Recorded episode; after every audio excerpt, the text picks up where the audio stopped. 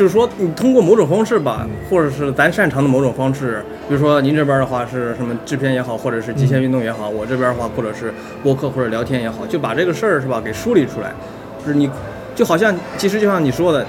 一个事儿的话，可能是前期你做的少了之后，到后边就不会产生一个水到渠成的一个，是吧？就这种形成了这种很顺水顺风的这种结果。所以我感觉是不是之前他们可能经历的少了吗？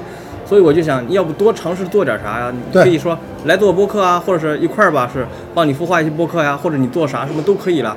就这种的话，让你多经历一些，是吧？多拓宽一些圈子啊，多聊聊啊，各个领域你都聊聊，搞不好就是你喜欢的，嗯搞不好就是你真正喜欢的东西，是吧？给你埋下一个种子，过几年之后，是吧？生根发芽之后，就找到自己想办的。对，就是也不要对播客抱有太高的期待，嗯觉得它包治百病。哎，呃，的确啊，就是他有很多方法，就要找到跟他相处，或者说如果你要参与播客，就是找到一些舒服的姿势跟他去亲近啊。就是有些是特别沉淀型的，就是过往在某个领域里面积累了很多，然后借一个机会输出啊。你看我最熟最熟的应该是电影，我嗯其实现在反而不愿意讲太多，因为你其实不一样，你讲的那些东西对我来说。可能我关心的电影因为太庞杂了，你各种角度啊，我可能会关心更多的产业角度的思考。你看，我都做课题研究，然后必须我明确了那个东西之后，我自然的会延伸出一些思考、碎片化的一些东西，它就变成了播客，挺好的。但是我不能一上来我就说跟大家还是播客里面影视是大类，都在聊一些电影啊、嗯审美这些，我我可能也会聊，但是如果有好的角度的话，就分享一下。这个呃，不用非要随大流，但是当然还有一种播客就是。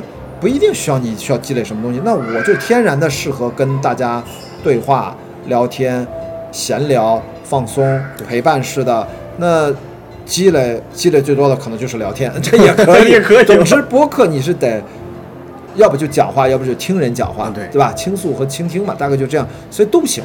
但是你得找到，你能找到跟他亲近舒服的姿势，是因为你足够的了解自己。如果没有足够的了解自己，你你也像你说的，先干起来，用干边干边思考边自我表，因为表达是一个自我梳理嘛。你梳理过很多次，你可能不一定能留下一个很优秀的播客，但是你至少比你不做这件事情之前更多一份对自己的了解。对，哪怕就是以这个作为收获，也是值的。哪怕就是你刚才说来你播客做嘉宾的这些年轻的朋友们，工作刚没两年，那他为什么想躺平？为什么心情不好？他为什么愿意来播客去倾诉一下，让别人知道他的故事和经历？我觉得他可能还没有系统的、真正的严肃一点的去思考。但是他能迈出第一步，先来到播客里面去跟大家分享，我觉得已经很好了。对，很多人可能就愿意憋在心里面，他甚至就像你一样，此刻他还不像一年前，可能还不知道，你可以有播客这个形态的互联网的这样的一个内容，一个一个内容的一个输出的互动的一个形式吧，他可能还不知道呢。嗯如果知道的话，那就参与进来不也蛮好的吗？啊，对，这种形式的话，其实能让人有各种各样的连接吧。嗯播客的话，其实就是一个一个什么踏板啊，这种通过播客之后，你可以了解很多一些不一样的东西，对吧？连接我觉得是重要的。以后播客，说实话，几年之后还发展成什么样也不知道的，对不对？嗯，其实 就还好，毕竟他在国外发展了那么多年了，啊对他也美国真的没有被那么被取代。国内呢，肯定发展的快，但是经典的这个形式，我觉得它会保留下去，可能不一定进入到那么大众化啊、娱乐化，因为中国移动就在上量，全民。我觉得先别这么着急，因为能把话能够说明白了的人也没有那么多，也没有那么多人愿意去做这种输出者，更多的人其实都是接收者，他就愿意听播客。啊，就是我们只哪怕播客的小圈子里面，也绝大部分人是在听，嗯啊，一小部分人是在录啊，当制作人，所以也没必要让他承载太多，可能他就目前来看，可能也承载不了那么多东西。对，但是我之所以比如说跟朋友不同城市的人，因为我那开言堂开放对话是十几个城市要去跑，我就希望在录这个节目的过程当中，然后在当地像咱们偶然见面聊聊，其实也蛮好的。就是，呃，我反正要出个差，然后大家都在做播客，大家在想什么，而且做的播客门类不一样。我那次在上海是跟啤酒事务局的呃制作人聊了一次，啊天环是吧我们俩呃。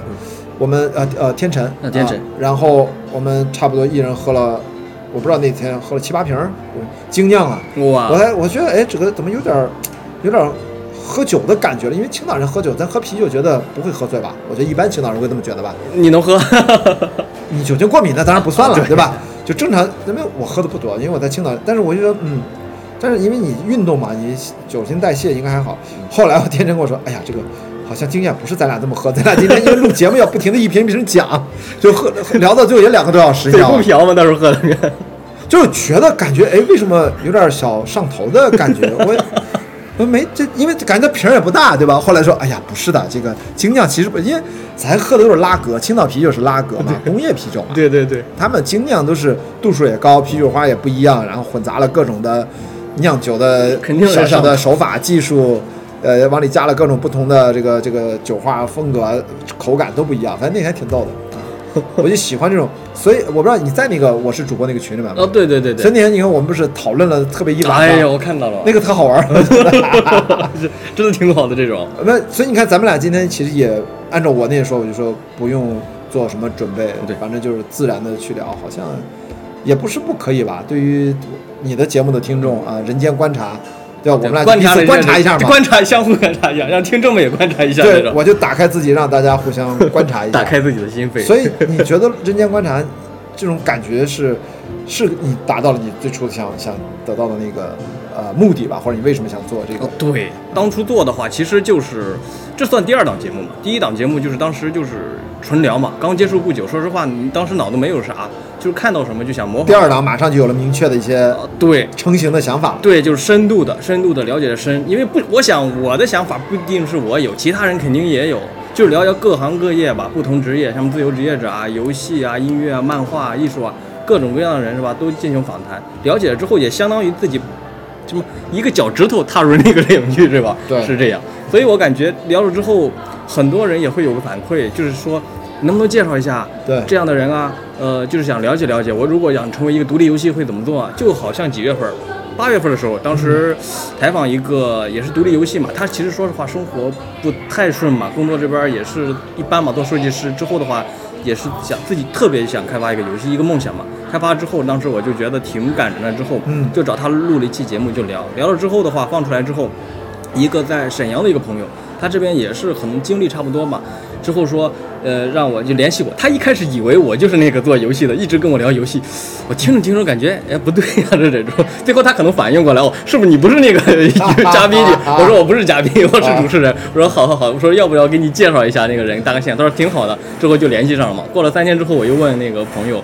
他叫那个吴呃那个坤瑞嘛，我说坤瑞怎么样？那个他说那个朋友已经现在帮我一块儿做游戏开发了。我说哎那挺好的，我一想，哎就挺值。就像你刚才一开始说的，就是做什么事儿什么有价值，能影响到别人。我虽然就是不是说特别想影响别人，干但是感觉你花时间花精力，能对别人提供帮助，这个事儿你说实话你比挣钱。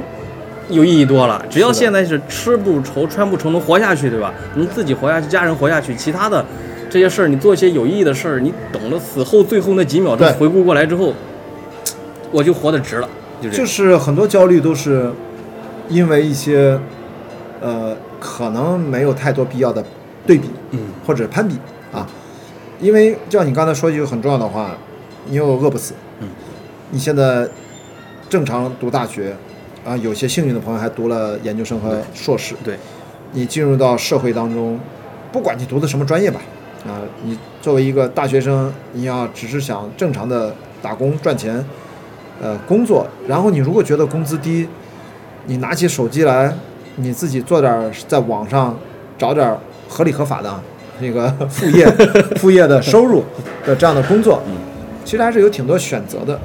当然，我觉得可能我们的的确确啊，就是太多所谓的这些成功学啊，让大家觉得心态变得比较着急，然后就觉得我为什么赚钱这么少？你看那个谁谁谁赚的那么多，然后这个这个心态的确不好平衡，然后就会就觉得自己看不到我能短期内赚到很多钱的这种念头，所以真的是一个不是说我们的特殊阶段，我觉得不是，我觉得是一直以来我们进入到一个改革开放这么多年，大家在解决了温饱，现在变向小康，小康再往上中产，你如果已经有了很好的上过大学的人在全中国他也依然是少数人，对吧？啊对在特别是年轻人里面，也不是人人都上大学。啊对所以我们国家现在推什么技技工学校啊、职业职业化的中专啊等等百，分之五十、百分之五十那种。你能够真正的去在社会当中找到自己的一个一个意义吧。然后，但是指年轻时代的这个第一个阶段的意义，就是你先要进入到社会去工作，从一个学生转换身份。那这种焦虑真的是，你看你一定要从焦虑当中提取对自己有意义的部分。真正的一些过度焦虑或者对焦虑错误的理解的部分，要怎么学会去屏蔽它、剔除掉？这样的话，你真正的才能够更快的、从容一点的去面对这个生活。就像你说的，去能够利他，能够去更容易的跟别人去共情，然后不会那么完全聚焦在一个收入的数字上。当然，我也知道，大家买不了车、买不了房，巴拉巴拉这些。那的的确确，你可能看到身边的谁谁谁又买房了，谁谁谁又买车了，又换车了。呃，就会这样。这个我也不知道该怎么办啊。